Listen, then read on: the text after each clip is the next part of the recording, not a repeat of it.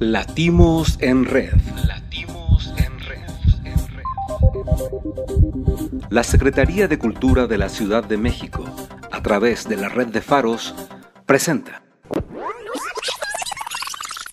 Estás escuchando Círculo de Hombres Sanando las Heridas del Machismo, episodio 4. Sean bienvenidas y bienvenidos. Este es un programa creado por talleristas del programa Faro en tu comunidad del Faro Oriente. Bueno, bienvenidos. Esto es Círculo de Hombres y les doy la bienvenida. En este momento nos va a acompañar la compañera Charlotte Burgueño, que ella es la que trabaja Círculo de Mujeres. Y en este podcast vamos a ver eh, las diferencias de círculo de mujeres y círculo de hombres.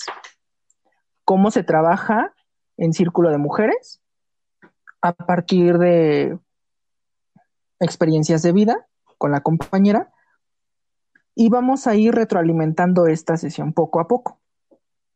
Y de qué manera influyen esta masculinidad tóxica de la que habíamos estado hablando en otros podcasts. ¿Sale? Bueno, bien, compañera Charlotte, bienvenida. Hola, muchas gracias, Adrián. Ahora sí, Charlotte, ¿nos podrías contar un poco cómo es que trabaja Círculo de Mujeres? Claro, eh, primero quisiera resaltar un poquito el nombre, porque creo que es el que manda el mensaje o el objetivo principal. Eh, lo llamé para trabajar en el Faro de Oriente, Círculo de Mujeres Sanando Juntas, porque eh, a través de cierta teoría de la perspectiva de género, lo voy hilando con sus experiencias de vida, con los conceptos que tienen sobre cosas muy básicas, desde qué es ser mujer, ¿no? ¿Quién les enseñó a ser mujer?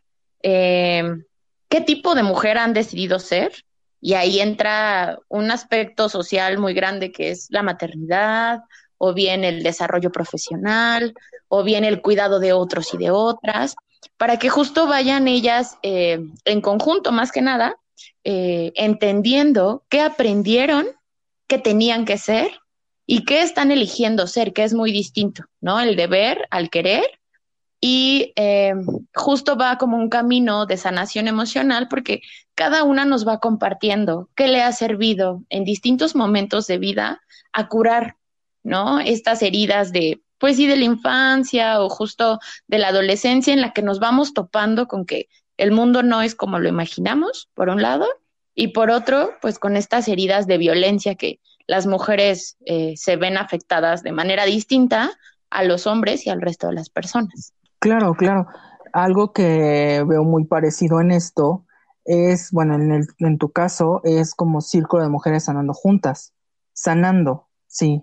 Y en el círculo de hombres es círculo de hombres sanando las heridas del machismo porque hemos estado viendo esta perspectiva de que no solo esta este tipo de masculinidad es este va en contra o, reprime a la mujer, sino que también al mismo hombre, ¿no? En estas cuestiones, en este círculo de hombres, trabajamos eh, la parte igual, creo que va muy parecido a la onda, estas vivencias, estas experiencias, ¿no? Y más que nada, ¿qué es lo que ha provocado? Hubo un conflicto en, el hombre, ¿no? Más que nada, ¿qué es lo que provocó? ¿Qué, fue el, ¿Cuál fue el detonante que lo llevó a, a unirse a este círculo de hombres?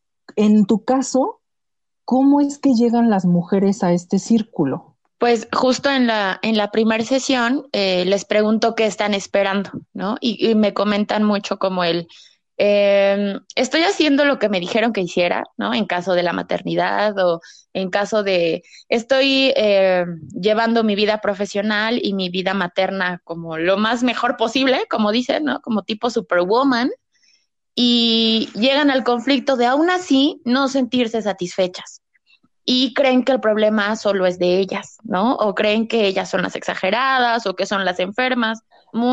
Ahorita que estás abordando esta, este, esta, este aspecto que es muy importante, creo que sí es, es algo que debemos de como resaltar y unirlo junto al de hombres, porque yo siento que algo, una cuestión es, y no sé si te ha pasado, pero llegan, no sé si, muchas de ellas han llegado violentadas por el hombre.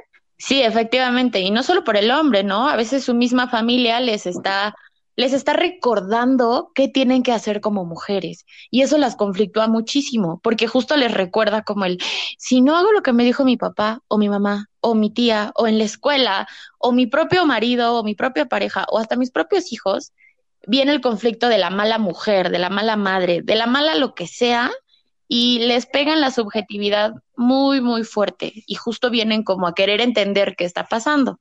Y eh, pues yo lo, yo lo he comprobado muchas veces. Creo que la mejor cura es darse cuenta que no solo lo viven ellas, que es político, o sea, que muchas mujeres lo estamos viviendo y que como tú lo dices, también los hombres lo viven y de manera distinta.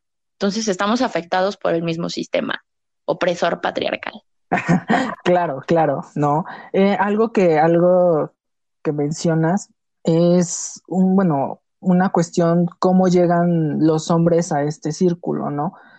Ellos llegan con dándose cuenta que han violentado o que ellos han sido violentados, que muchas veces son reprimidos, ¿no? Que no pueden expresar las emociones eh, a flor de piel por qué es lo que va a pensar de mí, ¿no? El qué dirán, ¿no?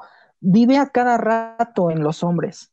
Eh, la virilidad, algo muy, muy importante de ellos es que al mostrar, ellos no pueden mostrar debilidad, que toda esta cultura nos ha dicho es que no puedes ser débil, no, no puedes dejarte caer algo que también tenemos que entender mucho es este arraigo tradicional que traemos, ¿no?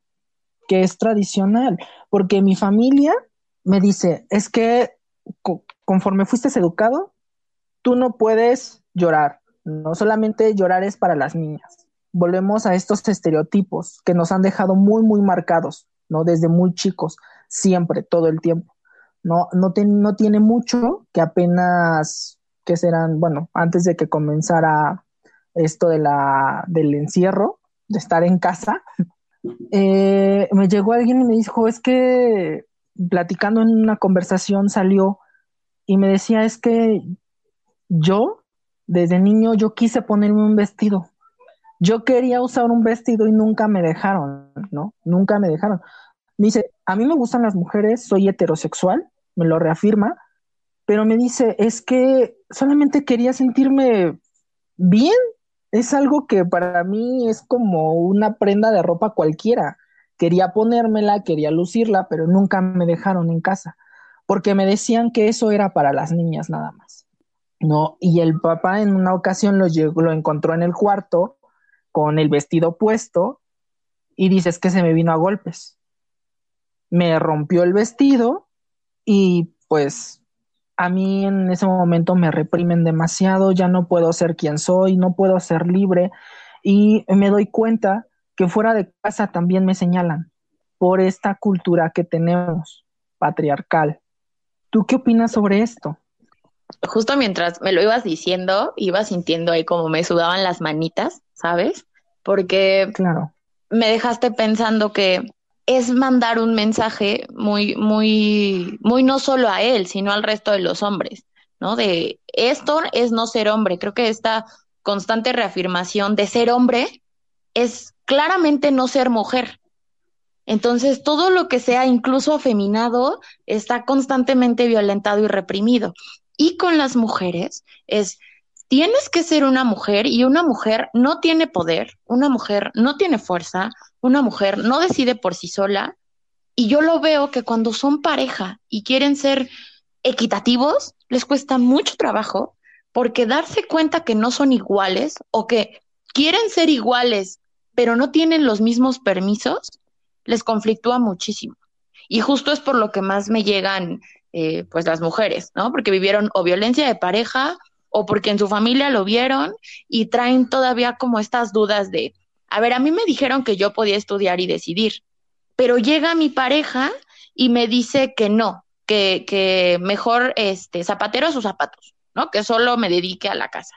Y entonces es como repetir y reproducir el, a ver, como hombre tienes que demostrar que tienes poder, y lo vienen a hacer con las mujeres, ¿no? O incluso con personas a las que tengan menos poder que ellos. Entonces, eh, justo por eso me sudaron las manos, porque creo que no es solo el origen de que las mujeres sean las educadoras. Todos y todas estamos educando y parece que seguimos educando eso. Incluso yo tengo un hijo pequeño y me hiciste recordar que cuando estaba chiquito jugaba con su tía de medio año más grande que él. Tenían tres, tres años y medio. Y se estaban peleando por un carrito. O sea, eran solo un carrito. Y la abuelita, la bisabuelita de, de mi hijo, le dijo, a ver, a ver, a ver, no se peleen por eso. Y le dice a la niña, checa, a ver, tú no tienes que estar jugando con carritos, déjaselo a Bruno, ¿no? Y pues la niña se quedó sin carrito, regañada, ¿no? Y mi hijo, pues bien contento. Entonces que me meto, ya sabes, con gafas violetas, ¿no? A decirle, a ver, espéreme. sí, sí, claro. Dije, ¿por qué no va a jugar con carritos? Ella puede conducir cuando sea grande, ¿o no? ¿O, o qué tiene de malo? Pero es que se estaban peleando. Entonces, como que su solución fue dentro de este estereotipo de género que la niña no usara el carro. Y realmente no estaba ayudando, al contrario, perjudicó a la niña y benefició al niño. Y eso es un privilegio que veo muy constante a los hombres, pero siempre y cuando reafirmen esa virilidad. Creo que es un costo muy alto.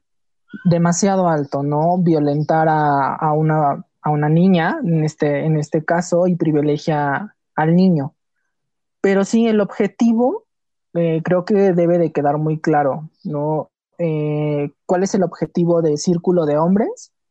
Ir contra ese privilegio, ir rompiendo estos estereotipos de género, más que nada, que nos veamos en un lugar, en algún futuro, que espero no sea muy lejano, vernos en una equidad donde tengamos los mismos derechos, las mismas oportunidades incluyendo, y esto incluye también a, ese, a esa comunidad LGBTIQ, ¿no? Muy respectivamente también.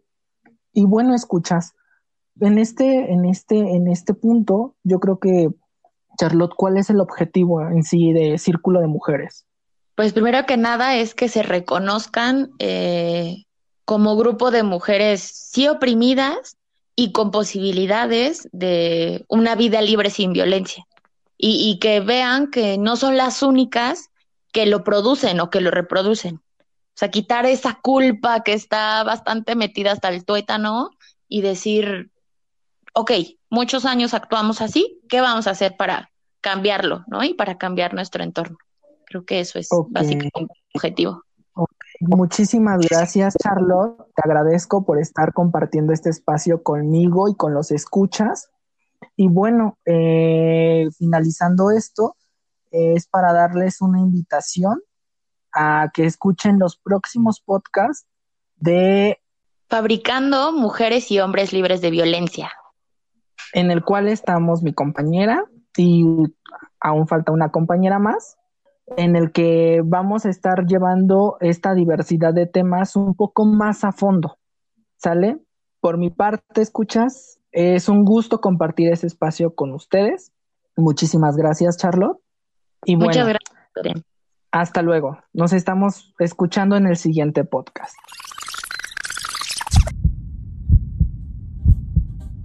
La Secretaría de Cultura de la Ciudad de México, a través de la red de faros, presentó Latimos en Red